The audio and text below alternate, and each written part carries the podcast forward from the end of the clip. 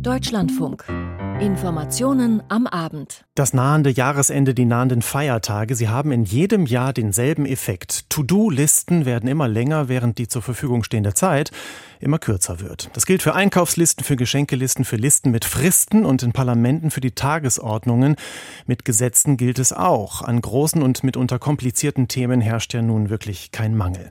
Wir schalten gleich zur Listenabarbeitung nach Brüssel, wo die EU-Staats- und Regierungschefs vor Jahresende die Frage eines Höchsteinkaufspreises für Gas beantworten wollen.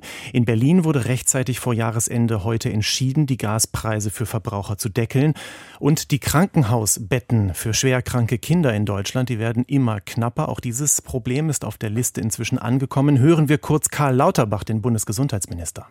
Wir werden es nicht zulassen, dass die Kinder, die in der Pandemie so viel aufgegeben haben, jetzt nicht die Versorgung bekommen, die sie brauchen. Mehr dazu in wenigen Minuten und in der Sendung Hintergrund in einer halben Stunde geht es um Intensivpflege außerhalb von Kliniken. Wir schätzen hier ein im Deutschlandfunk, ob das mehr Selbstbestimmung ermöglicht. Am Mikrofon ist Tilko Gries. Guten Abend und herzlich willkommen. Wenn nicht noch die nächste Großkrise dazwischen kommt, dann ist das der voraussichtlich letzte Gipfel der EU-Staats- und Regierungschefs in diesem Jahr, der heute in Brüssel begonnen hat. Die Themenliste ist wie ich gerade schon gesagt habe, ziemlich lang und erwartet wird, dass die Verhandlungen bis in die Nacht hinein andauern werden. Caroline Born ist zugeschaltet aus Brüssel. Sprechen wir über einen Deckel für Gaspreise. Das ist etwas, was etliche europäische Länder einführen wollen. Deutschland unter anderem allerdings argumentiert dagegen. Ein zu niedriger Deckel, zu niedrige Preise könnten dazu führen, dass Gashändler einen Bogen um Europa machen. Und dann wird das Gas womöglich doch noch knapper. Und wenn es zu billig ist, dann ist die Sorge, dass vielleicht zu viel verbraucht werden könnte. Das ist so ein bisschen die Argumentation, Frau Born. Wo könnte denn eine Kompromisslinie verlaufen? Das ist tatsächlich die große Frage, wie man diesen Knoten platzen lassen kann. Die Staats- und Regierungschefs beschäftigen sich ja wirklich schon sehr lange mit der Frage. Es gibt grob gesagt zwei Lager. Da sind die Befürworter eines Preisdeckels in der Mehrheit. Die Kommission hat einen Vorschlag gemacht für einen sogenannten Marktkorrekturmechanismus der wird dafür kritisiert, zu lasch zu sein, auch zu kompliziert, sodass er womöglich nie zum Einsatz kommen könnte. Ein ganz konkreter Punkt wäre, wie hoch setzt man denn den Preis an. Äh, um die Dringlichkeit des Ganzen nochmal zu unterstreichen, hat der belgische Premierminister Alexander de Croo heute nochmal davor äh, gewarnt, dass eine Deindustrialisierung in Europa drohen könnte. Und er hat sehr stark kritisiert, dass die EU angesichts diesen, dieses düsteren Szenarios nicht geschlossen reagiert. Man muss sagen, es ist nicht nur Deutschland, das gegen diesen Preisdeckel ist. Aber es gibt in dem Kontext den deutlichen Vorwurf an die Bundesrepublik, dass sie im Sommer die Gaspreise in die Höhe getrieben hätte, ähm, als sie sowieso an, auf diesem Höchststand waren ähm, und dass der Bundesrepublik vielleicht hohe Gaspreise ganz recht wären, damit sie eben noch die Möglichkeit hätte, alles aufzukaufen. Und zusammen mit der Kritik am deutschen Doppelwumms wird das Ganze dann eine sehr emotionale Diskussion. Es ist im Moment so, dass Deutschland überstimmt werden könnte. Man hatte eigentlich gesagt, man möchte die Frage im Konsens entscheiden, obwohl man eigentlich nur eine qualifizierte Mehrheit dafür bräuchte. Da war Kanzler Scholz auch optimistisch, dass es gelingen könnte, ähm, sich einvernehmlich zu einigen. Er meint, da wird es schon eine Lösung geben im Laufe der Zeit, wobei die Einzelheiten sicher erst am Montag bei den Energieministern geklärt werden. Ein zweites Thema ist ähm, ein Thema, das eigentlich schon gelöst schien. Vorgestern haben sich die 26 EU-Staaten gegen Ungarn darauf geeinigt, bei Ungarn ähm, Gelder zu sperren und zum Teil nur unter Bedingungen freizugeben. Dafür wurde dann eine Milliardenhilfe für die Ukraine Ukraine möglich. Nun scherte Polen aus, jedenfalls sah es für einige Stunden so aus. Nun gibt es womöglich doch ein Einlenken? Ja, wir hören hier, dass Polen seinen Widerstand aufgibt. Es konnte sich auch keiner so richtig einen Reim drauf machen. Also weil eigentlich möchte ja niemand in der Runde der Buhmann sein, der jetzt ähm, verhindert, dass diese 18 Milliarden für die Ukraine nicht freigegeben werden, wo dort so viele Menschen im Dunkeln und in der Kälte sitzen. Ähm, da wurde Polen jetzt auch vorgeworfen, die Ukraine in Geiselhaft zu nehmen. Polen selber ähm, hat gesagt, nein, nein, die anderen Staaten ähm, gehen hier erpresserisch vor weil sie eben Themen vermischen. Also Sie haben das ähm, angesprochen, das sogenannte Ungarn-Paket. Darin enthalten noch die globale Mindeststeuer. Das wollte Polen nicht, hat es heute überraschend erklärt, aber ist da jetzt anscheinend zurückgerudert. Offiziell bestätigt ist es noch nicht. Ein drittes Thema. Die USA subventionieren sogenannte Zukunftsindustrien massiv. Was will die EU dem entgegensetzen? Eine europäische Antwort, weil man davon ausgeht, dass ähm, die beiden Regierungen nicht groß von ihrer Linie abrücken wird. Die Staaten wollen den Ball da jetzt an die Kommission zurückspielen. Die ähm, soll einen Vorschlag machen, hat auch schon angekündigt, dass sie im Januar präsentieren will, wie die Beihilferegeln gelockert werden sollen. Äh, und ähm, weil sich solche Hilfen aber nicht alle Länder gleichermaßen leisten können, soll es auch einen europäischen Souveränitätsfonds geben.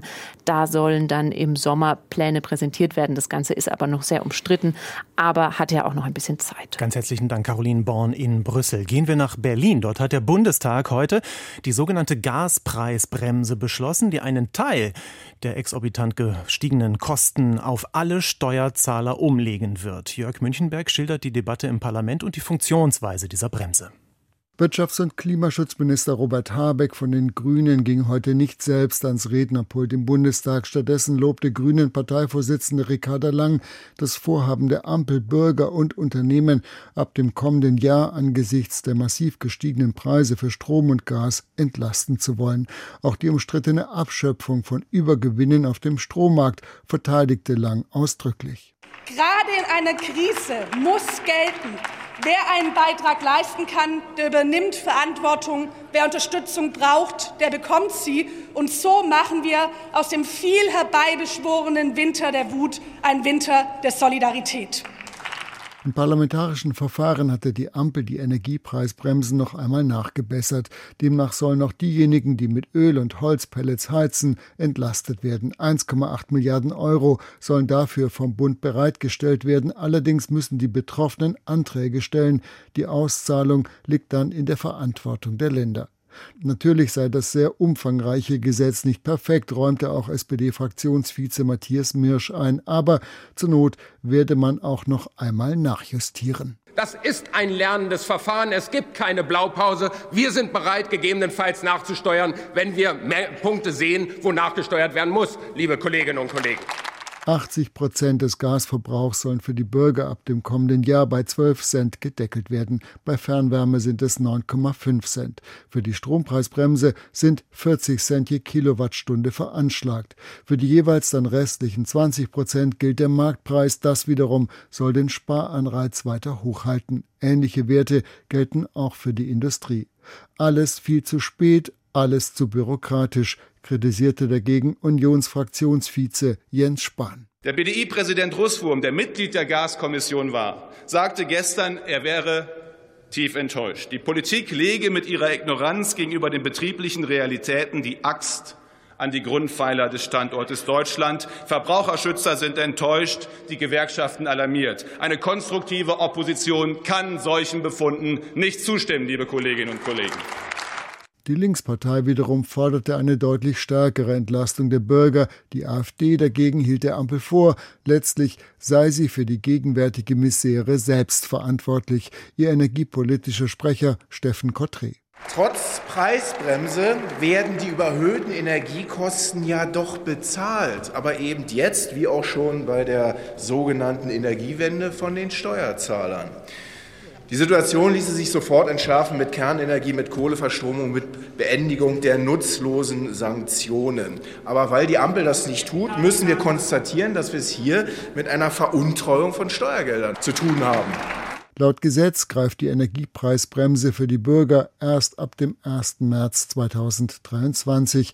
Rückwirkend sollen aber auch die Monate Januar und Februar mit dem März verrechnet werden. Bis April 2024 sollen die Preissubventionen für Strom und Gas gelten. Jörg Münchenberg aus Berlin.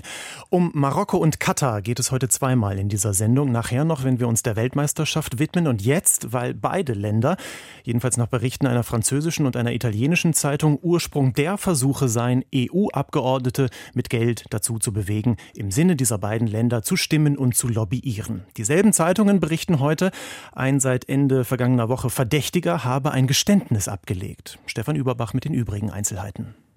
Kein Kommentar heißt es aus der belgischen Bundesanwaltschaft. Die Behörde will bisher nur bestätigen, dass zwei der sechs Verdächtigen in Untersuchungshaft bleiben müssen, darunter Francesco Georgi, der Lebensgefährte von Eva Kaili, die ihren Posten als Vizepräsidentin des Europaparlaments gerade verloren hat. Auch Kaili sitzt weiter hinter Gittern. Ihr Haftprüfungstermin wurde auf Antrag ihres Verteidigers auf den 22. Dezember verschoben.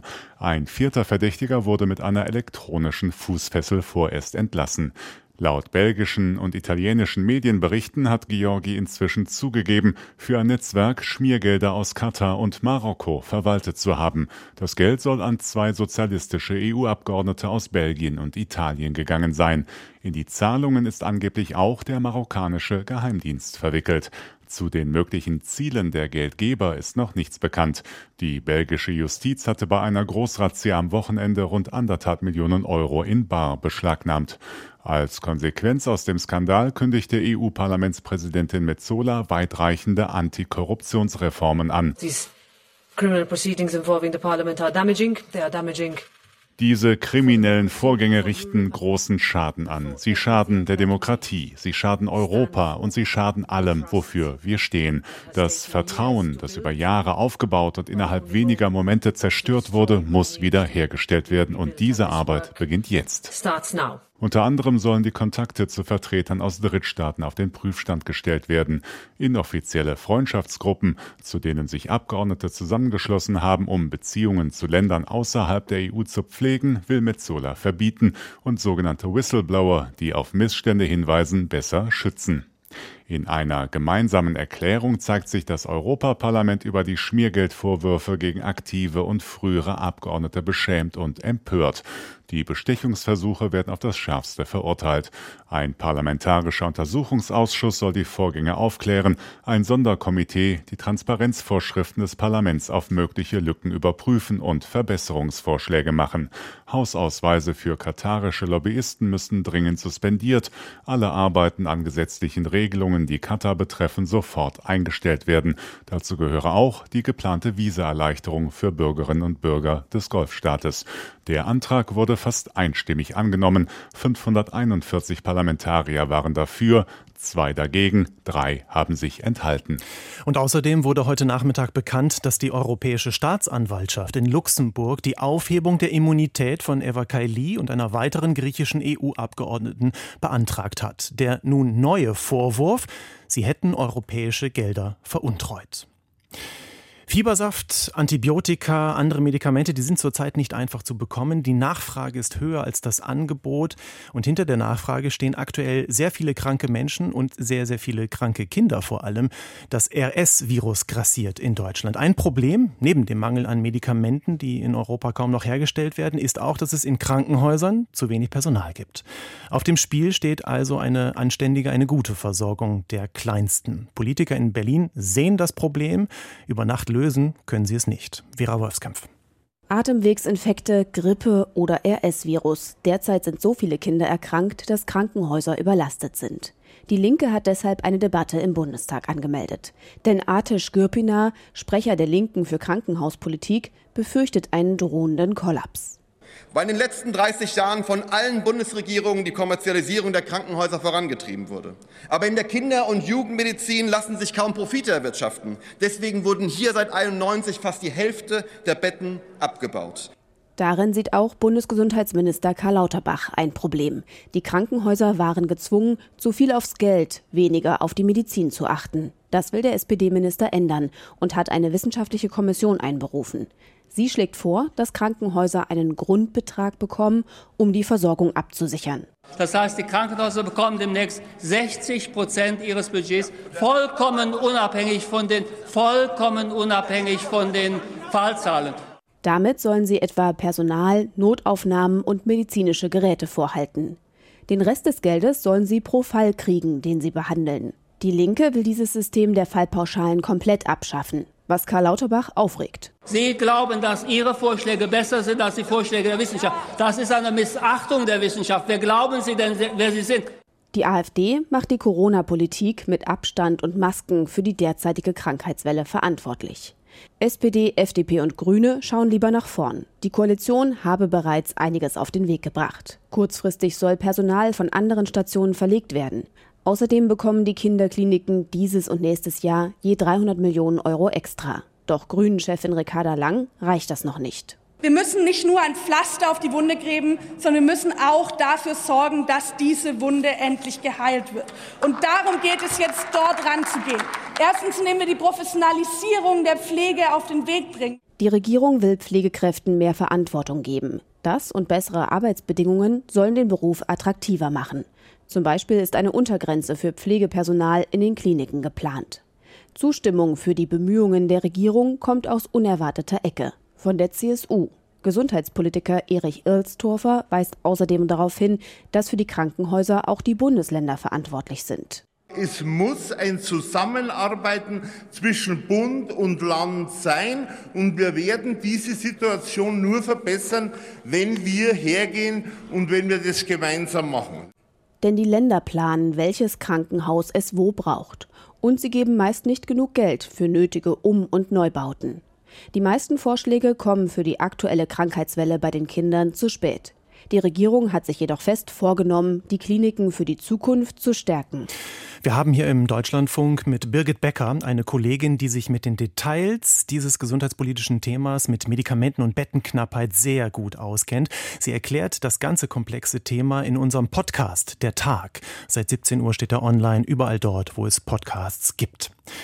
Der Grüne Cem Özdemir ist Bundeslandwirtschaftsminister und er will das Leben von Schweinen tiergerechter gestalten und dazu Einstufungen einführen, sogenannte Labels. Landwirte, manche, viele, stöhnen über die bevorstehenden möglichen Kosten, die das Ganze verursacht, und Umweltschützer weisen auf viele Lücken hin.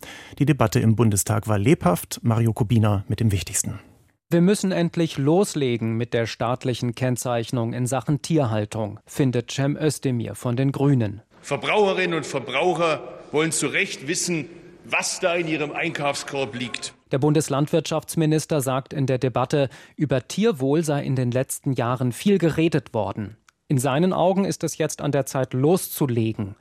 Die Opposition überzeugt das geplante Kennzeichen nicht, Albert Stegemann von der CDU-CSU-Fraktion nennt es löchrig wie ein Schweizer Käse. Es geht tatsächlich nur für Schweinefleisch, nur für frisches Schweinefleisch. Und nicht für verarbeitete Produkte und andere Tiere. Das soll nach den Regierungsplänen erst später kommen. Stefan Protschka von der AfD befürchtet durch die Neuregelung Nachteile für einheimische Schweinehalter, weil die Kennzeichnung nur für Fleisch aus Deutschland gelten soll. Fünf Kennzeichnungsstufen sind geplant. Vom gesetzlichen Mindeststandard über den Frischluftstall, der nach außen offen ist, bis zur Biohaltung mit viel Auslauffläche für die Tiere. Nach der Debatte heute geht die Arbeit am Gesetzentwurf der Regierung weiter im zuständigen Bundestagsausschuss. Der Einsatz von Bundeswehrsoldaten in Mali hat ein wesentliches Problem, denn die Putschregierung in Bamako, in der Hauptstadt von Mali, die arbeitet schon länger nicht mehr gern und nicht mehr verlässlich mit den deutschen Soldaten zusammen. Die Bundeswehr wird und will nun abziehen. Bundesverteidigungsministerin Christine Lamprecht von der SPD ist heute dort bei den Truppen in Mali und sie hat zwei Bedingungen formuliert dafür, dass die Truppen nicht schon früher abziehen. Kai Küstner. Die Ansage von Berlin an die Adresse Bamakos ist klar. Bis Mai 2024, so ist es vorgesehen, wird die Bundeswehr noch in Mali bleiben. Damit es aber wirklich bei diesem Zeitplan bleibt, müssten Bedingungen erfüllt sein, stellte Verteidigungsministerin Christine Lamprecht in der malischen Hauptstadt klar. Dazu gehört, dass es dann auch wirklich im Rahmen dieses Transitionsprozesses im Februar 2024 Wahlen geben wird, erklärte die Verteidigungsministerin wörtlich. Die zweite Voraussetzung sei, dass die Bundeswehr auch zu Aufklärungsflügen in der Lage sei, ergänzte Lamprecht. In den letzten Wochen hatte die Militärregierung immer wieder Starts der Aufklärungsdrohnen untersagt. Werde eine der Bedingungen nicht erfüllt, unterstrich Lamprecht, müsse man die Entscheidung noch einmal überdenken. Womit sie kaum gemeint haben dürfte, dass man dann noch länger bleibt, sondern eher, dass man doch über einen früheren Abzug nachdenken müsste. Lamprechts malischer Amtskollege Kamara lobte den Ampelbeschluss, als Abzugsdatum den Mai 2024 gewählt zu haben, sprach von Offenheit und Ehrlichkeit in der Partnerschaft. Zuvor war Lamprecht von ihrem malischen Amtskollegen mit militärischen Ehren in der Hauptstadt Bamako empfangen worden. Es ist das erste Mal überhaupt, dass die beiden sich von Angesicht zu Angesicht begegnen. Bei ihrem letzten Besuch im April war der Minister nicht verfügbar gewesen. Kai Küstner aus Mali. In Frankfurt am Main ist heute bekannt gegeben worden, es gilt ein neuer Leitzins im Euroraum. Er liegt jetzt bei 2,5 Prozent. Die Europäische Zentralbank hat das so entschieden. Sie rechnet außerdem mit einer weiter hohen Inflationsrate und deshalb hat sie heute schon einmal präventiv erklärt, es würden weitere Erhöhungsschritte folgen. Kredite also werden teurer, nicht zum ersten Mal in diesem Jahr, berichtet Ursula Mayer. Es ist seit Juli die vierte Zinserhöhung in Folge und nächstes Jahr soll es weitere Zinsschritte nach oben geben, betont die Präsidentin der Europäischen Zentralbank Christine Lagarde. Insbesondere sind wir der Meinung, dass die Zinssätze noch weiter deutlich steigen müssen und in einem gleichmäßigen Tempo. Nur so kann die EZB ihr Inflationsziel von mittelfristig 2 Prozent sicher erreichen. Damit folgt die EZB dem Beispiel anderer anderer Notenbanken, etwa denen in den USA und Großbritannien. Sie hatten ebenfalls die Zinsen weiter angehoben. Darüber hinaus will die Europäische Zentralbank ihren Bestand an Wertpapieren abbauen, und zwar ab März nächsten Jahres. Vor sieben Jahren hatte die Zentralbank damit angefangen, im großen Stil Anleihen von Staaten und Unternehmen der Eurozone zu kaufen, damit diese an den Kapitalmärkten günstiger an frisches Geld kamen.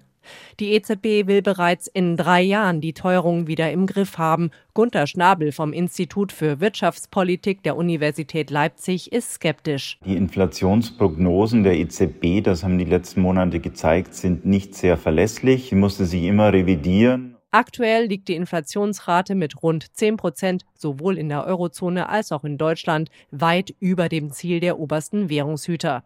Zuletzt war die Teuerung ganz leicht gesunken. Zeigen die Zinserhöhungen der EZB also schon erste Wirkung?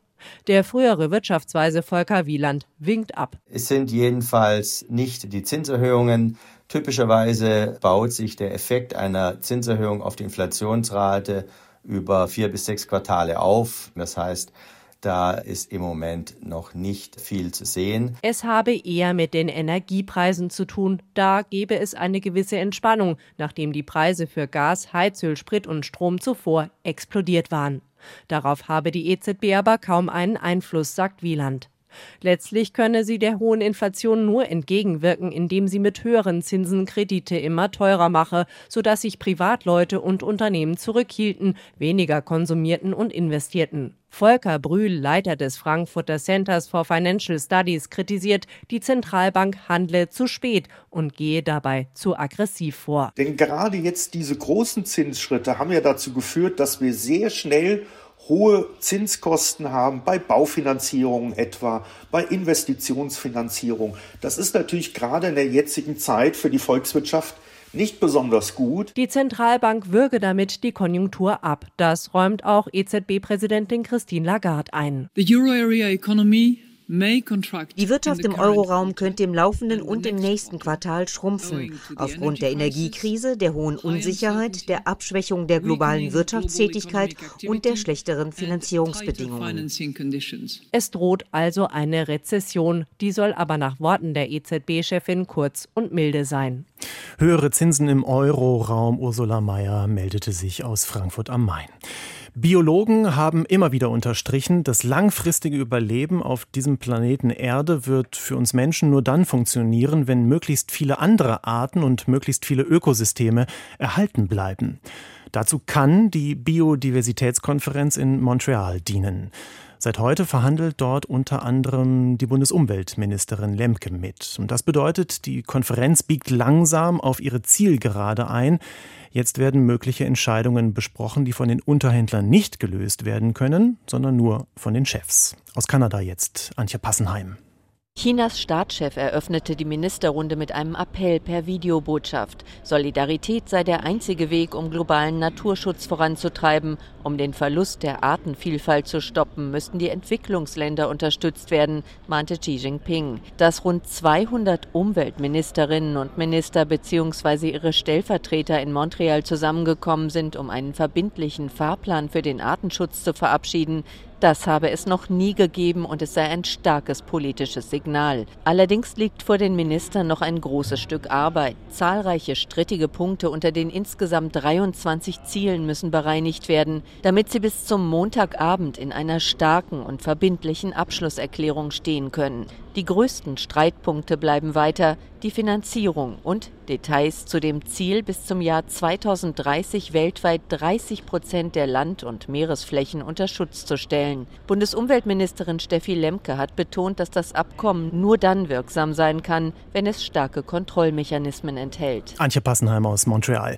Katar und Marokko, die wurden vorhin schon erwähnt in dieser Sendung als Länder des mutmaßlichen Ursprungs von Bestechungsgeldern, die sich dann EU-Parlamentarier in die Tasche gesteckt haben sollen. Dazu ziehen wir jetzt einen ganz dicken gedanklichen Trennstrich, sprechen allerdings gleich wieder darüber.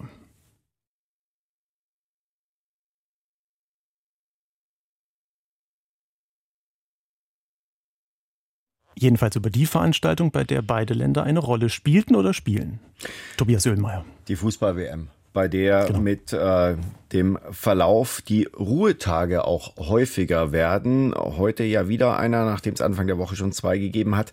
Ja, nach den beiden Halbfinals gestern und vorgestern hieß es, da heute für die vier im Turnier verbliebenen Teams Wunden regenerieren, sich aufs Spiel um Platz drei beziehungsweise aufs Finale vorbereiten. Kroatien gegen Marokko am Samstag und dann das Endspiel Argentinien gegen Frankreich am Sonntag.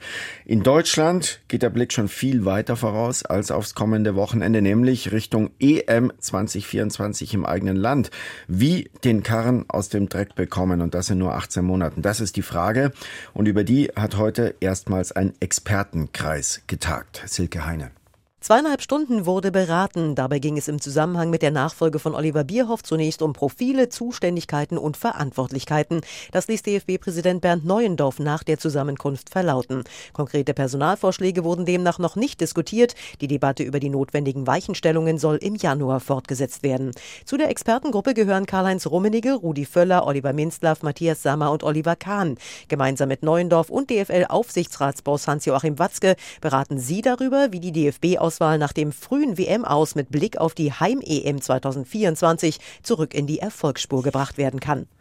Oder sollte der DFB vielleicht sogar die großen Verbände verlassen? Die Dänen haben ja sowas ins Spiel gebracht aus Ärger über die korrupte FIFA und einige Vereine haben vor gut anderthalb Jahren auch schon mal auf so etwas Ähnlichem rumgedacht. Zwölf europäische Topclubs, Sie erinnern sich vielleicht, wollten eine Super League gründen außerhalb der bisherigen Strukturen der UEFA.